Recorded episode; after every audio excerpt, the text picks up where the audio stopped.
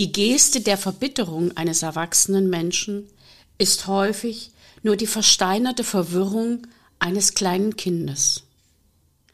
Dieser Spruch ist von Franz Kafka. Und was der Spruch oder der Anfang des Gedichtes mit meinem heutigen Gast zu tun haben, erfahrt ihr gleich. 75 Prozent aller Eltern sagen, sie haben zu wenig Zeit für ihre Schulkinder und machen sich deshalb Sorgen. Doch nicht mehr lange. Denn in diesem Podcast erhalten Sie konkrete Anregungen, wie Sie endlich trotz aller Anforderungen mehr Zeit für sich und Ihre Kids haben. Ich bin Ria Neute und los geht's mit meinen Mutmachgeschichten. Ich würde Sie gern als meine Kollegin ansehen. Doch sie kommt aus einem ganz anderen Metier. Sie hat eine Heilpraktikerausbildung absolviert, ist Coach für Kinder, arbeitet aber mit Eltern. Und vor allem hilft sie als Lerntherapeutin Menschen mit LRS und ADHS. Und wie ihr wisst, ist das ja auch meine Sache, die ich da gerne mache und wo ich unwahrscheinlich gut helfen kann. Und sie hat ein Buch geschrieben. Dein Kind ist kein Problemkind. Ich freue mich unwahrscheinlich und begrüße ganz, ganz herzlich Alexandra Zengerling. Hallo und herzlichen Dank für diese Einladung. Ich freue mich so sehr, dass wir beide gemeinsam hier über dieses so wichtige Thema sprechen dürfen. Machen wir es mal andersrum, als ich das sonst tue. Fangen wir gleich mit deinem Buch an, als Einstieg. Du hast ein Buch geschrieben, das Buch wird bald rauskommen. Und dieses Buch heißt Dein Kind ist kein Problemkind. Sag mir einmal, wie kommt man mit 38 Jahren dazu, ein Buch in dieser Form zu schreiben und was hat dich dazu inspiriert?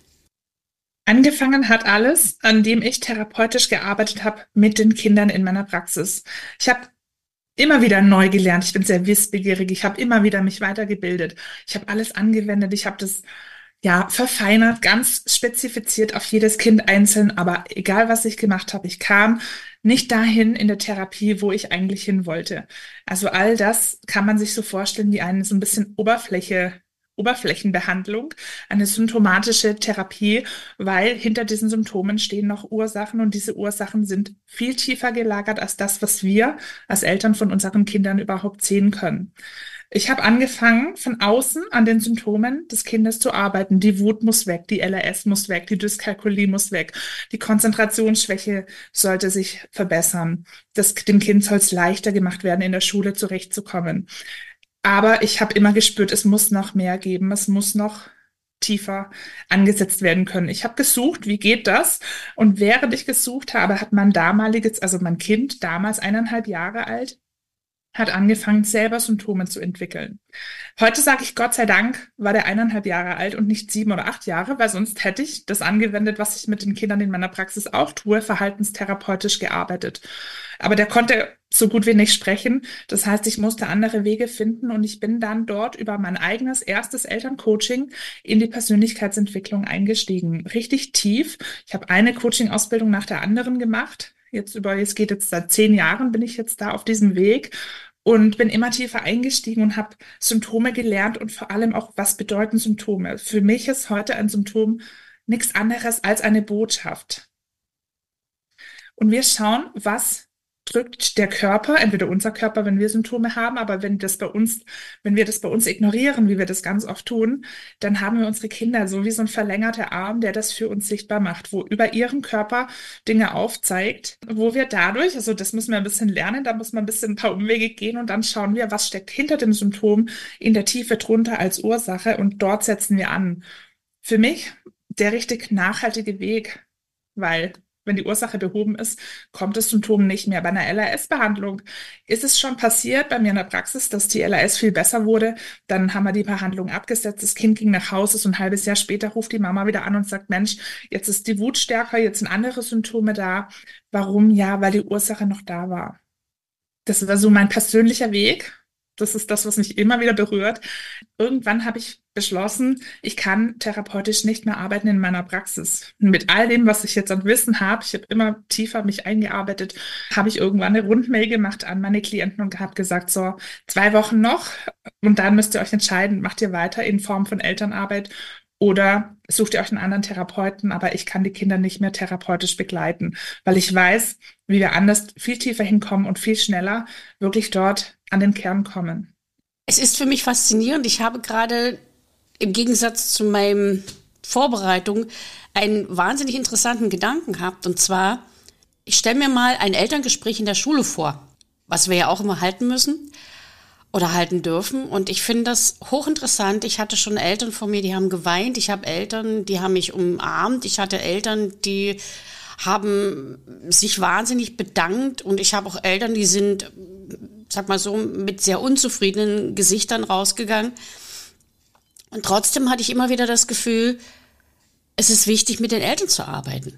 Aber ich kann den Eltern ja nicht sagen, wissen Sie was, wenn Ihr Kind jetzt hier diese Noten und diese Probleme hat in dem und dem Fach, dann sollten wir vielleicht mal zusammenarbeiten. Auf der anderen Seite sehe ich es genauso wie du. Ich vergleiche das immer so ein bisschen mit dem Warnlicht im Auto. Wenn dann so eine, ein Licht angeht, Bremsbelege überprüfen oder Reifendruck prüfen, dann kann man natürlich sagen, okay, ich klebe die Lampe zu.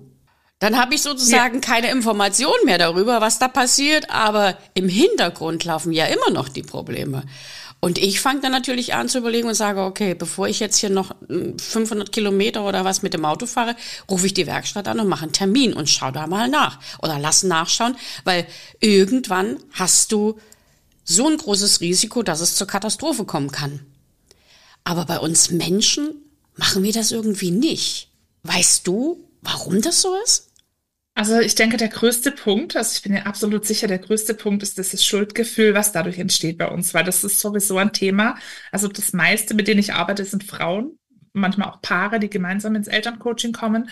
Aber wenn ich mit diesen Frauen arbeite, mm, dann ist immer ganz wichtig, dass ich denen vorher sage, und das möchte ich auch euch, die jetzt hier das uns hier zuhört, gleich hier an dieser Stelle weitergeben. Es geht nicht darum, ob, ob, irgendjemand Schuld hat. Das ist ganz wichtig. Es geht darum, wow, wenn ich da wirklich was beeinflussen kann, welche Macht habe ich denn dann?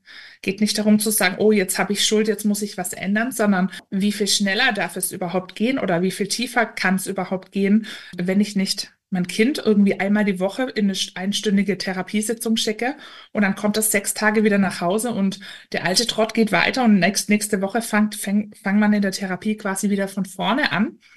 Oder wie viel einfacher darf es gehen, wenn ich quasi ähm, ja diese Mitarbeit machen kann, wenn ich in die Vorleistung gehen kann und dann bestimmte Teile gar nicht mehr gelöst werden müssen beim Kind, das Kind gar nicht mehr zur Therapie unbedingt muss. Und das ist wunderschön, weil dann passiert was. Dieses Thema Schuld und Scham wandelt sich um in Macht und Verantwortung. Ich nehme meine Verantwortung komplett zu mir und manche haben Angst davon. Das klingt erstmal, oh Gott, schaffe ich das überhaupt alleine, weil wir ja so viele Selbstzweifel haben, weil wir ja geplagt sind von Gedanken, wie alle anderen können das besser. Das sind unzählige Glaubenssätze unten drunter, die dann da an diesem Moment hochkommen. Und hier ist so wichtig, dass wir das lernen zu drehen in, wow, wenn ich Verantwortung zu mir nehme, habe ich aber auch die Macht, es zu verändern. Und das ist wunderschön, weil dann muss es nicht mein Kind tun.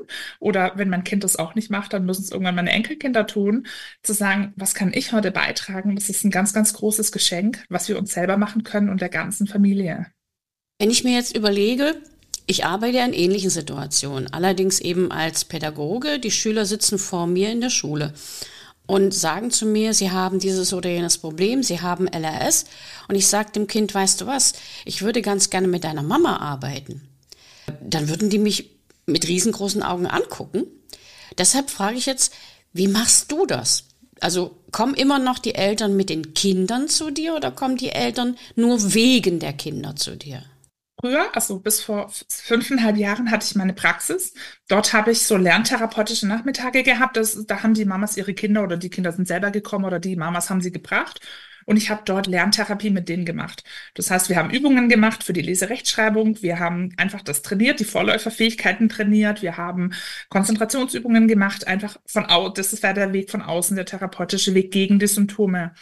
Ich habe das gemacht. Meine allererste Klientin, es war ein Mädchen in der dritten Klasse, die hat eine starke LRS gehabt. Und ich habe dort, ich habe ich weiß von mir selber, ich habe eine sehr gute Ausbildung in diesem Bereich. Also ich weiß, dass das Hand und Fuß hat, was ich da weitergebe. Und ich habe trotzdem gemerkt, ich arbeite jetzt so zweieinhalb, drei Monate mit diesem Mädchen und ich habe null Verbesserung. Und das war sehr untypisch. Ich weiß, dass Leserechtschreibschwäche, wenn man sie von außen behandelt, ist es ein bisschen langwieriger. Da kann man schon mal ein Jahr einplanen, bis wirklich eine Schulnote sich um, ein, um eine Note verbessert. Bei der Dyskalkulie genauso. Aber ich habe gemerkt, wir kommen hier nicht voran. Dann habe ich die Eltern einbestellt in die Praxis und dann kam raus, dass der Papa eine schwere Depression hatte zu diesem Zeitpunkt des Schuleintritts von diesem Mädchen und die Mama gerade das dritte Kind zur Welt gebracht hat. Und in diesem Moment das Kind, was in meiner Praxis war, eigentlich die einzige war, die eigentlich so problemlos damals funktionieren hätte sollen. Und irgendwann hat ihr Körper gesagt, hallo, hallo, Hilfe, ich bin auch noch da.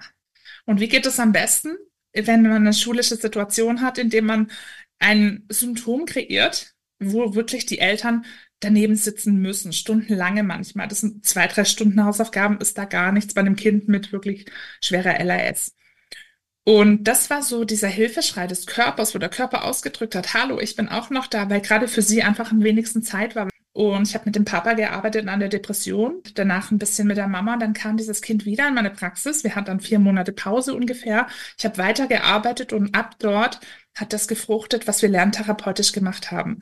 Also schulische Schwierigkeiten wie Leserechtschreibung, Rech Rechenschwäche, Konzentrationsschwierigkeiten, das ist für mich eins der ja wenigen, es ist nicht bei allen anderen Themen der Fall, eins der wenigen Themen, wo wir schon auch mit dem Kind arbeiten müssen. Weil wenn ich jetzt ein Kind habe, mit in der dritten Klasse zum Beispiel, das kann einfach seit drei Jahren ganz schlecht lesen. Das heißt, es hat ja Defizite in der Schule.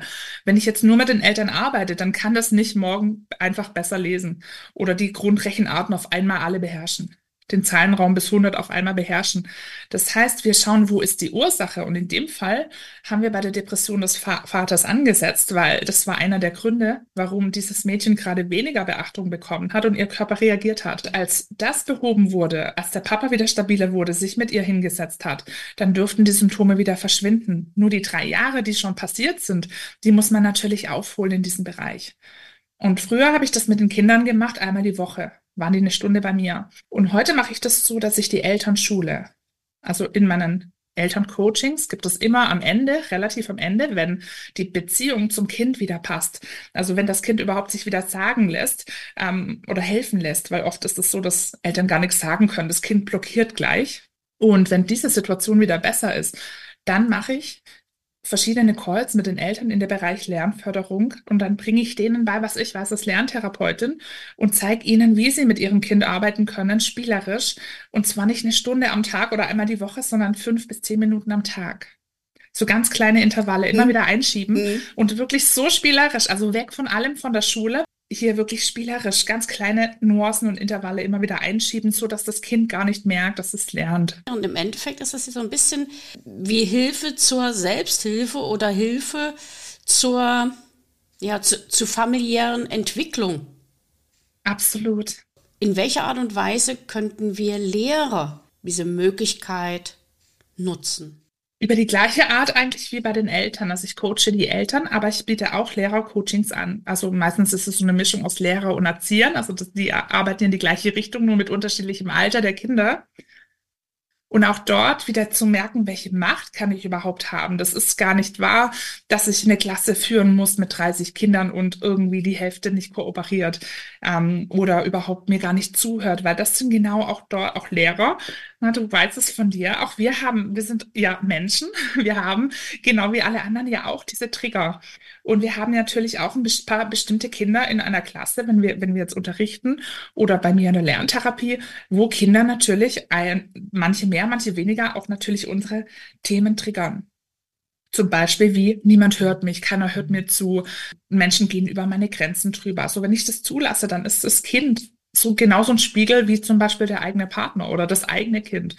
Und ich biete diese Lehrercoachings an und auch dort ist Lernförderung ist ein Thema. Also auch die in diesen Coachings bekommen von mir dieses Wissen, wie sie wirklich mit kleinen Nuancen immer wieder arbeiten können. Das ist wunderschön, weil ich höre ganz oft, dass es so viele Lehrer gibt, die irgendwie da nicht, die da so eingefahren noch sind und dann lerne ich Menschen wie dich kennen und dann merke ich das oder meine Kunden auch, ähm, die so bereit sind, auch dort in diesem System für Umbruch zu sorgen und wirklich das ein bisschen auszurangieren, was wirklich keinen Platz mehr hat.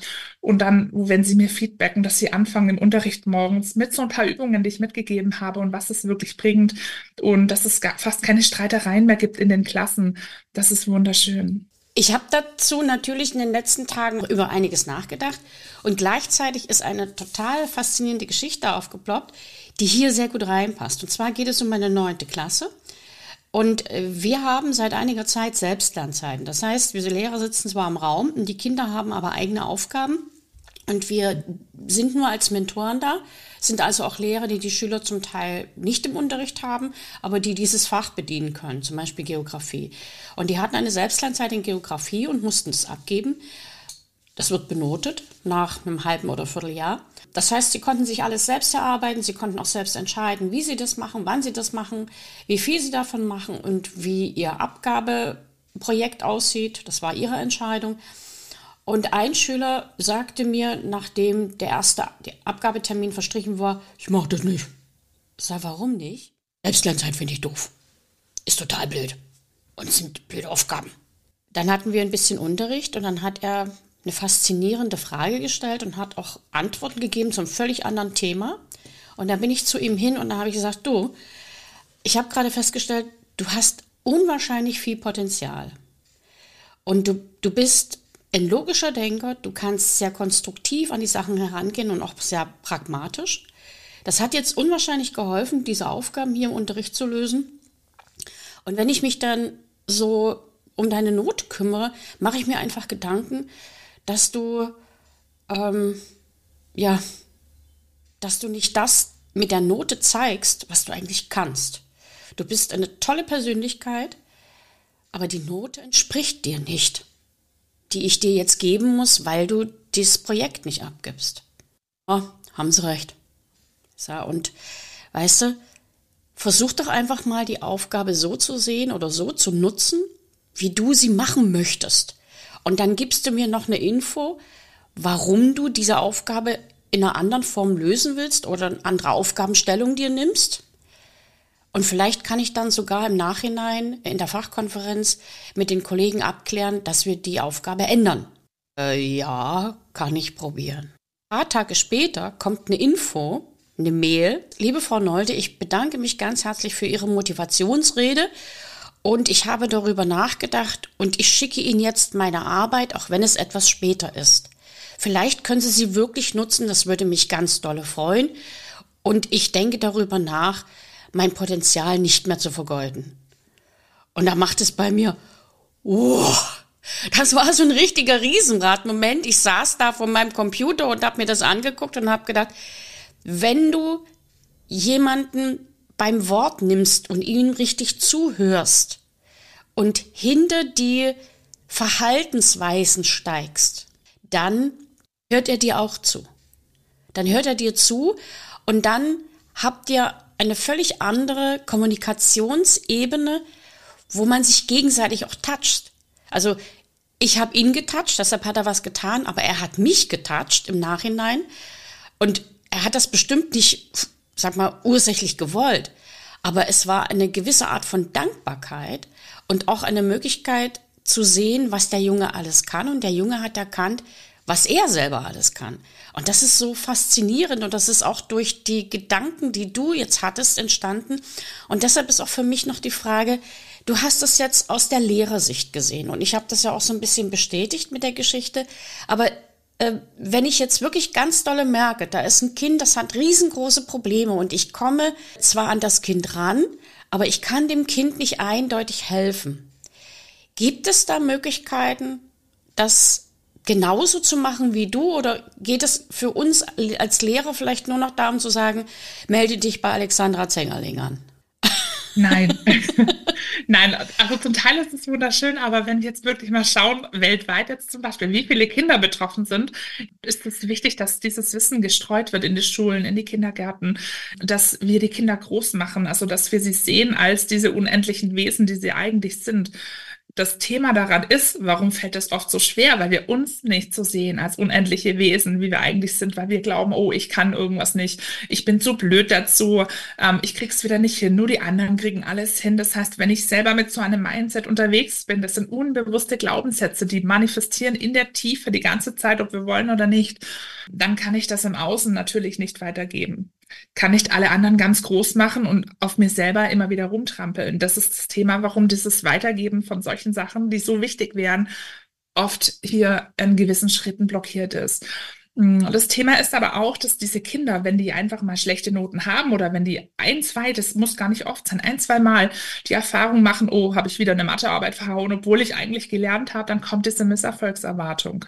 Mhm. Dann kommt ein Annehmen der Note da habe ich auch eine Geschichte dazu. Es war einmal in meiner Praxis, da kam eine Mama mit einem 13-jährigen Jungen zu mir mit einer Dyskalkulie und habe ich so gesagt, stell dich bitte vor, ich bin die Alexandra, wer bist denn du? Dann sagt dieser Junge zu mir, ich bin der Versager, der immer eine 5 schreibt.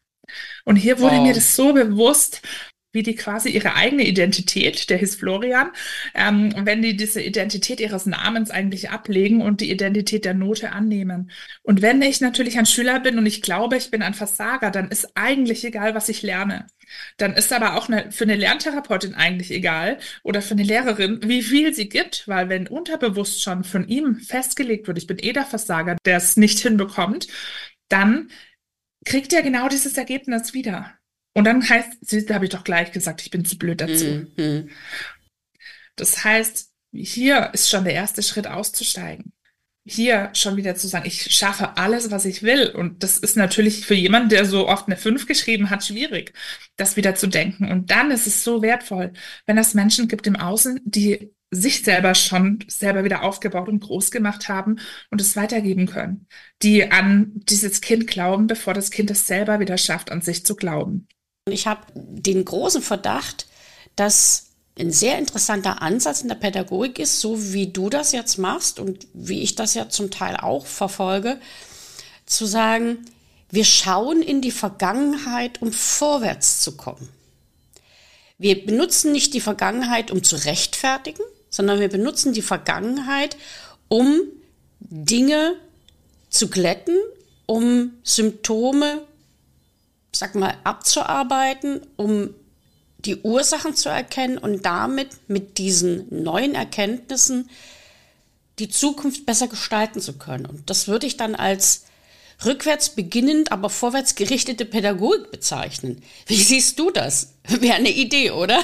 Es ist so wichtig, dass wir nicht am rückwärts gehen und dann stecken bleiben, weil das ist, so entstehen Ängste, indem wir entweder in der Vergangenheit oder schon in der Zukunft leben, weil es geht um das Hier und Jetzt. Das ist der einzige Moment, wo wir leben können.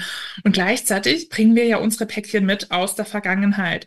Was ein 15-jähriges Schulkind zum Beispiel erfährt, ist nicht das erste Mal, mit dem es dort Begegnung hat. Also dieses, oh, ich habe versagt oder oh, ich bin irgendwie ein schlechter Schüler. Ähm, das ist in der Regel schon wirklich im Kleinkindalter, wo sich sowas festigt. Das kann mal ein Spruch sein von den Eltern oder von irgendwie vom Außen, von irgendwie, wo das Kind das Gefühl bekommt, irgendwie nicht richtig zu sein oder nicht selbstständig genug zu sein und wo das irgendwann anfängt, diese äußeren Muster zu, seinen innere, zu seiner inneren Wahrheit zu machen und die manifestieren in der Tiefe immer wieder diese Ergebnisse. Und deswegen ist so wichtig, bevor wir im Außen was dazugeben von, wie geht's jetzt, dass dieses Kind jetzt andere Leistungen bringen kann, wieder ähm, konzentrierter mitarbeiten kann, ist so wichtig, dass diese Misserfolgserwartung jetzt wegkommt.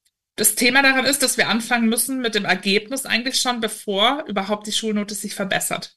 Also nicht erst, oh, wenn ich wieder eine 2 geschrieben habe, wenn wir die Deutsch, das deutsche Notensystem anschauen, wenn ich eine 2 geschrieben habe, dann bin ich gut, sondern hey, ich kann alles schaffen, was ich will, ich bin gut, ich bin genug, ich bin richtig so, wie ich bin und daraus hin resultiert, dass Kinder andere Ergebnisse oder auch wir Erwachsenen genauso andere Ergebnisse bekommen. Und ich weiß auch, dass Margret Rassfeld und einige andere interessante Pädagogen sehr intensiv dabei sind, gegen Noten vorzugehen und äh, das Schulsystem auch so umzuarbeiten, dass Noten vielleicht überhaupt nicht mehr notwendig werden, was ja auch im Zusammenhang mit KI jetzt schon diskutiert wird. Äh, dass es darum geht zu erkennen, wie war ich gestern und wie bin ich heute? Was hat sich von gestern zu heute verändert dadurch, dass ich zehn Minuten oder eine Viertelstunde was gemacht habe oder bei Alexandra oder bei Ria war? Ich entscheide mich mein Bild über mich zu ändern, indem ich selber etwas tue und nicht, ich äh, entscheide mich, mich als Bild in einer Gruppe von Menschen zu sehen und mich zu vergleichen mit den anderen, das kann man nicht. Man kann sich nicht vergleichen. Aber diese Gleichmacherei ist immer wieder das größte Problem, mit dem Kinder nicht zurechtkommen. Es ist so wichtig, was du sagst.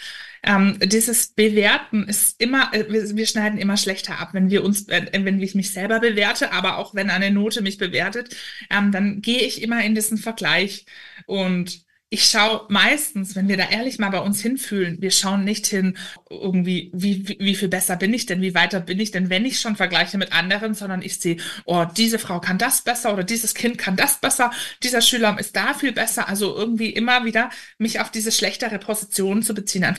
Wenn wir uns schon vergleichen, also der einzige Vergleich, ich sage immer, der einzige erlaubte Vergleich für euch ist, ihr vergleicht euch mit dem, wie ihr heute seid, im Vergleich zu, wo standst du vor einem Monat, wo standst du vor einem halben Jahr, weil dann siehst du, auch wenn du vielleicht noch nicht am Ziel bist, aber du siehst, wow, ich stand mal da unten und jetzt bin ich schon zehn Schritte weiter oder drei Schritte weiter. Das spielt keine Rolle, wie weit, aber ich bin schon nicht mehr da, wo ich losgegangen bin. Dafür ist ein Vergleich sehr wichtig, auch für die Selbsteinschätzung. Aber wir benutzen ihn leider auch ganz oft im Außen. Und da ist es wie, wir ziehen uns die Bratpfanne drüber. Wir werden immer schlechter abschneiden, als wir sind in Wahrheit. Und jetzt möchte ich Selbstkritik üben. Obwohl ich es weiß, benutze ich diese veralteten Strukturen oder diese alten Bewertungssysteme und vergleiche mich mit anderen, anstelle zu erkennen, wie wertvoll und wie toll ich bin. Und das ist, glaube ich, Selbstliebe und auch Selbsterkenntnis und das kommt mit den Jahren. Das ist nicht ein Produkt oder ein Ergebnis, sondern das ist ein Prozess und den dürfen wir unser ganzes Leben lang hinweg ja, nutzen. Ja, also mein berührendster Fall ist eine Klientin, die ist zu mir gekommen im Rollstuhl. Die hat einen oh. Unfall gehabt, einen Reitunfall und war querschnittsgelähmt. Und sie kam eigentlich zu mir, weil alle Ärzte zu ihr gesagt haben, ja, du musst dich damit abfinden. Jetzt ist halt so, jetzt musst du halt irgendwie einen Bürojob annehmen, jetzt musst du halt eine Umschulung machen.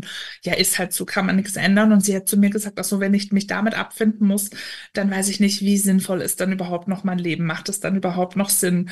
Und sowas habe ich auch, wenn ich mit Eltern arbeite, mit Kindern, wo teilweise schon Kinder sich fragen, so, warum bin ich überhaupt hier? Und wenn es doch keine Möglichkeiten angeblich für mich gibt. Und ich habe ihr eine einzige Frage gestellt. Und es ist so für mich immer noch krass zu sehen. Also krass ist hier das richtige Wort tatsächlich. Zu sehen, was macht eine einzige Frage, die öffnet anstatt was schließt. Weil Ganz oft werden Türen geschlossen, weil einfach man vielleicht unvorsichtig ist oder selber gerade gar nicht so wirklich, macht man ja teilweise nicht mit Absicht, irgendwelche Sprüche von sich gibt. Und ich habe sie gefragt, was ist, wenn es doch möglich ist? Was ist, wenn dein Körper ein viel größeres Potenzial hat?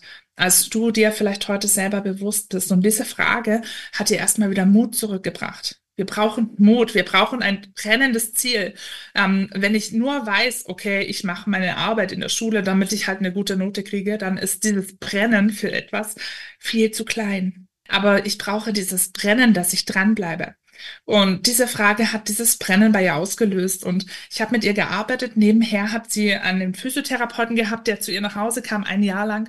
Und ich habe schon Verbesserungen gemerkt, aber ich bin so erschrocken. Irgendwann mal ein Jahr, über ein Jahr später klingelt es an meiner Tür.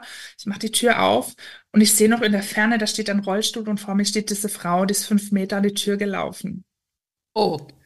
Was ist, wenn okay. es doch möglich ist? haben, weil es ist der Wille, es ist dieses Brennen, ähm, ja, was so viel heilen kann in uns selber. Also eigentlich ist es ja so, dass wir, wir Heilpraktiker, wir Lehrer, wir Coaches, wir sind nur die Anstifter. Wir sind diejenigen, die die Tür öffnen oder auch schließen. Die Entscheidung, was man tut, liegt in einem selbst und die Heilung liegt auch in einem selbst. Und das sind vielleicht schon tolle Worte, die so ein bisschen den Abschluss einleiten. Ich bin unwahrscheinlich dankbar, dass ich dich kennenlernen durfte und darf und dass wir in Verbindung bleiben können und dass wir, ich habe so das Gefühl, am gleichen Strang ziehen. Vielleicht ergeben sich noch einige andere Synergien, das schauen wir mal. Zum Schluss möchte ich jetzt ganz gerne noch einmal auf dein Buch zurückkommen, um den Kreis auch zu schließen. Das Buch ist noch nicht draußen. Wann ungefähr wird es rauskommen und wo wird man es kaufen können? Es kommt am 6.2., am 6. Februar kommt es raus. Also okay. die Tage sind gezählt. Ja. Genau. Ich habe die ersten Exemplare schon da, aber im Handel ist es bestellbar, ist es dann ab sechs, also ab 6.2. ist es lieferbar, bestellbar ist es sofort. Und es, man kann es in jedem Buchhandel bestellen. Man kann es bei Amazon bestellen. Ähm, überall, wo es Bücher gibt, kann man dieses Buch bestellen. Ähm, ich gebe ein Geschenk drauf für jeden und für jede, die dieses Buch bestellt. Einen Videokurs von mir im Wert von 400 Euro, wo ihr sofort starten könnt. Wow. Da sind Inhalte drin aus dem Buch. Ja. Da sind Inhalte drin, da wird nochmal die Umsetzung gefördert. Ist nochmal ein bisschen leichter umzusetzen mit diesem Kurs. Also ist absolut empfehlenswert. Also wer dieses Buch kaufen will, holt euch den Videokurs dazu. Wir packen den Link. Ich würde sagen, Ria, du packst diesen Link hier vielleicht Ja. mit rein. Oh, sehr gut, Ähm, danke. Dann können Sie drauf, dann können Sie gleich draufklicken, dann könnt ihr draufklicken, das Buch bestellen. Und da ist auch ein Hochladeformular, wo ihr diesen Videokurs von mir bekommt. Fantastisch. Ich danke dir erstmal dafür. Das war nicht abgesprochen. Ich bin sehr überrascht und ich werde es auf jeden Fall auch kaufen, weil das interessiert mich sehr und ich werde dann mit meinen Erfahrungen vergleichen und dann garantiert wieder mit dir ins Gespräch kommen. Und was würdest du jetzt Lehrern, Eltern und Jugendlichen, die sagen, also diese Gedankengänge und diese, diese Richtung interessiert mich, welche drei Tipps würdest du ihnen geben? Finde deine eigene Wahrheit. Also glaub nicht, was man dir im Außen sagt. Versuch wieder zurückzukommen in wer bist du wirklich. Und zwar ohne, dass Menschen dich beeinflussen wollen. Nimm deine Macht an. Du hast so unendlich viel Macht, Dinge zu verändern. Du musst dich mit nichts abfinden, was nicht deiner Wahrheit entspricht. Geh los. Und manchmal ist es ein bisschen tiefer. Wir dürfen die Oberfläche verlassen es zahlt sich so schnell aus, auch wenn es manchmal vielleicht ein bisschen piekst, da hinzuschauen. Aber das, was wir damit verändern können, das ist einfach ein neues Leben. Liebe Alexandra, das sind sehr bewegende Worte und mit diesen Worten möchte ich fast schließen und bedanke mich ganz, ganz herzlich bei dir für dieses tolle, sehr intensiv und auch sehr berührende Gespräch. Wünsche dir, deiner Familie und auch deinen Klienten ganz, ganz viel Erfolg, Freude und Glück. Und du hast mich inspiriert und ich möchte gerne mit diesen Worten mich bei dir bedanken und schließen.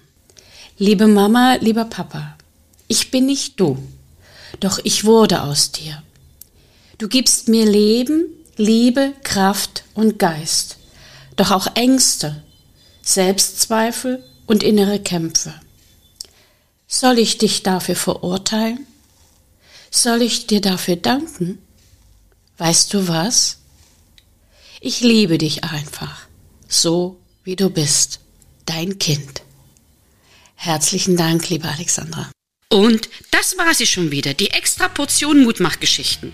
Und wie immer, ich freue mich auf Ihre Rückmeldung an podcastrino.trianolte.de. Als kleines Dankeschön für Sie und Ihre Treue erhalten Sie ein kostenloses 15-minütiges Beratungsgespräch mit mir. Bis zum nächsten Mal.